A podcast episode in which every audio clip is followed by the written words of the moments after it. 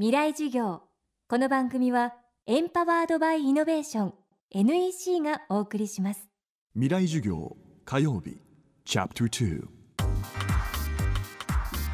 未来授業月曜から木曜のこの時間ラジオを教壇にして開かれる未来のための公開授業です。今週の講師は不動産アドバイザーの牧野智博さん。空き家問題1000万個の衝撃という著書もある牧野さんは空き家が増え続けている日本の構造的な問題を指摘しています。地方から都市部の郊外へ移住して一戸建てを建て家族を築いた第一世代。今はその団塊世代の子どもたちがライフスタイルを多様化させて親と離れて暮らすようになりました。これが空き家問題の第二世代だと言われています。未来事業2時間目。テーマは空き家はどこまで増え続けるのか。えーと、こういった状態が続くとですね、えー、空き家数っていうのがどんどん伸びると言われています、えー、例えば団塊の世代って言われてる人たちいますね、えー、この方々は1947年から49年に生まれたこの3年間の間に生まれた方々を指します。この方々人口どのぐらいいるかっていうと現在でも約800万人います。でこのうちの25060万人が実は首都圏に住んでいるというふうに言われています。この人たちが、えーと、郊外住宅を買った代表的な人たちです、えー、今は非常に元気でですね会社リタイアされた後全国旅行して、えー、退職金も随分、えー、入って懐豊かになった人たちがですね、えー、世の中の消費を引っ張ってるっていうふうにも言われています、えー、こういった人たちもですね2020年の東京五輪が開かれる頃皆さん後期高齢者って言われている75歳以上の年齢に入ってきます。あるいはあの健康寿命っていう数字があるんですけれども、えー、これは日本は72歳と言われています。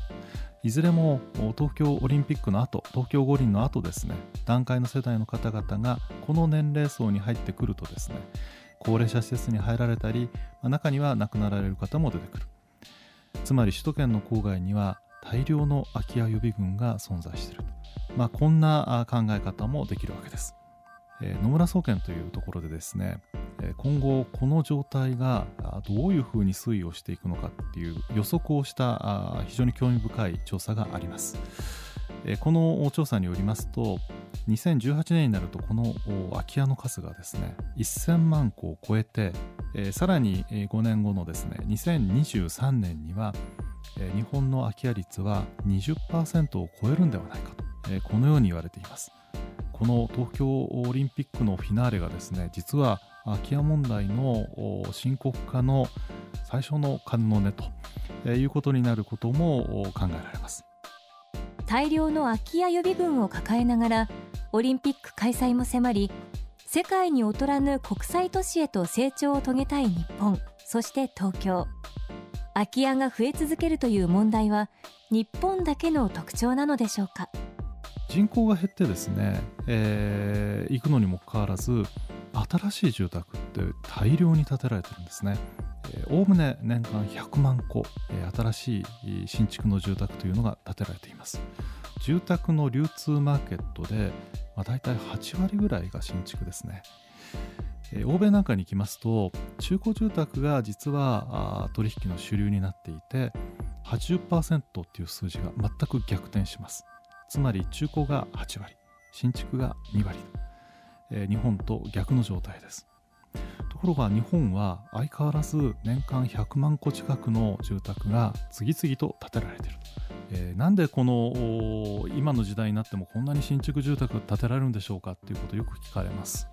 ただですねこれを供給しているハウスメーカーあるいはデベロッパーからしますとですねいや売れるから作っている。まあ、これも一方で事実です。日本の住宅っていうのはあの戦後間もなくは約400万戸ぐらい住宅って不足をしていました。でこれは大変だということで当時の日本住宅公団、まあ、今 UR って言いますけれども、えー、こういったところが中心になってですね郊外部に団地をいっぱい建ててきました。これがあの日本の住宅政策の始まりって言われています。以降ですね住宅はあの量的には満たされて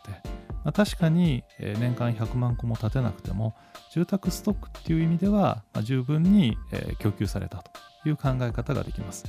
ただその一方で量を優先したあまりにですね住宅の設備あるいは建物の構造躯体が耐震性がなかったりとかあるいは古い住宅設備が多くてですね今の特に若い方々から見るといやこんな古いとこ住みたくないよと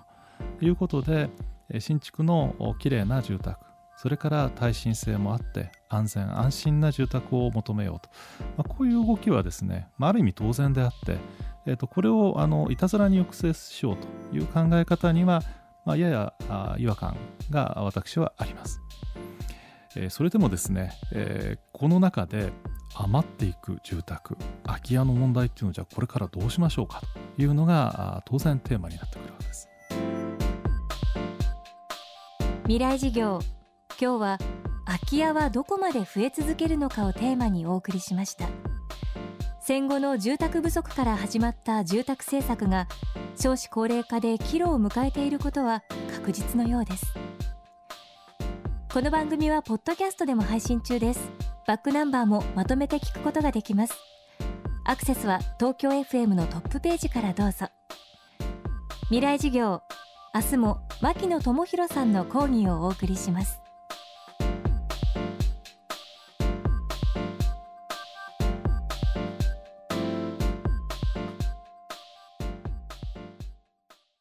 未来事業。この番組はエンパワードバイイノベーション NEC がお送りしました。